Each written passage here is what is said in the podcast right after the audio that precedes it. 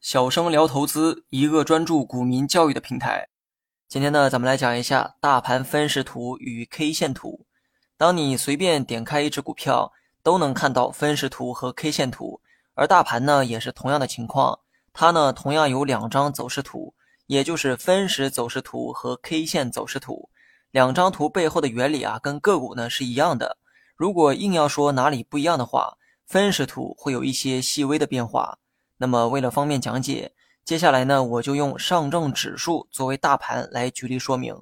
大盘的分时图与个股分时图没有什么太大区别，它同样呢由两条线组成，如文稿中的图一所示。图中的黑线代表大盘的走势变化，这种走势呢是实时记录的。这一点啊，跟个股分时图的股价线是一个道理。不一样的是，大盘呢它没有价格，大盘的走势会涨跌，是因为内部的成分股啊在涨跌。大盘呢其实就是指数。我不知道还有多少人记得曾经关于指数方面的讲解。如果你给他忘了，在这里啊，我再重复一遍：所有在上海交易所上市的股票都会被纳入到上证指数当中。假如有一百个企业选择在上海交易所上市，那么这一百家企业的股票，他们都会被纳入到上证指数当中。今后这一百只股票如何涨跌，就会直接影响上证指数的涨跌，也就是大盘的涨跌。如文稿中图一所示的那样，大盘分时图中有黑黄两条线，这两条线都代表大盘的走势。但是呢，它俩的这个算法啊不太一样。黄线是用算术平均计算出来的走势，而黑线是用加权平均算出来的走势。咱们呢，先用黄线举个例子。假如说上证指数中包含了一百只股票，那么这些股票的涨幅呢都不太一样，有的价格在上涨，有的价格在下跌。这个时候求出所有价格涨幅的平均数，最终的结果呢就是大盘的涨幅。这种算法就叫算术平均。所谓的算术平均就是最简单的求平均数。比如说十个人吃了十个馒头，求平均每人吃了多少个馒头？答案呢就是十除以十等于一，平均每人吃了一个馒头。这个就是最简单的算术平均。大盘黄线的走势啊就是这么计算出来的。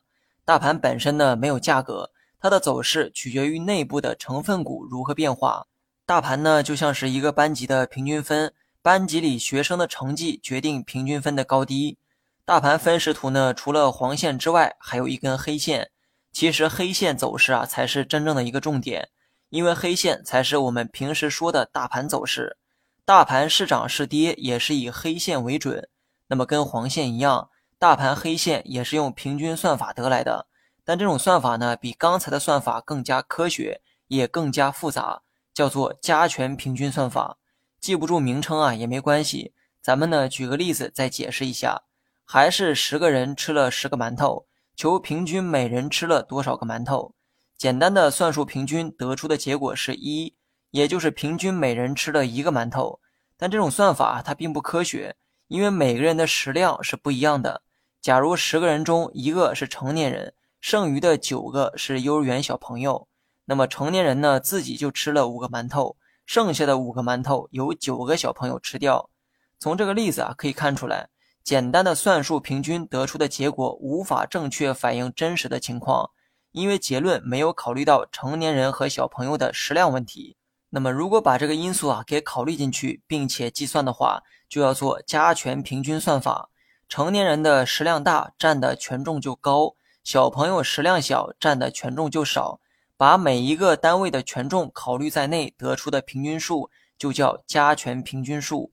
那么回到大盘的分时图，分时图中的黑线就是用这种算法得来的。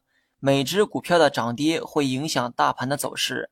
如果用简单的平均算法去计算，那么最终的结果啊有失公平，因为每一个企业发行的股票数量是不一样的。有的发行数量很多，有的发行数量很少。如果只把每只股票的涨幅进行平均，就等于是忽略了哪些是成年人，哪些是小朋友，得出的这个结果无法真实反映每只股真正的影响力。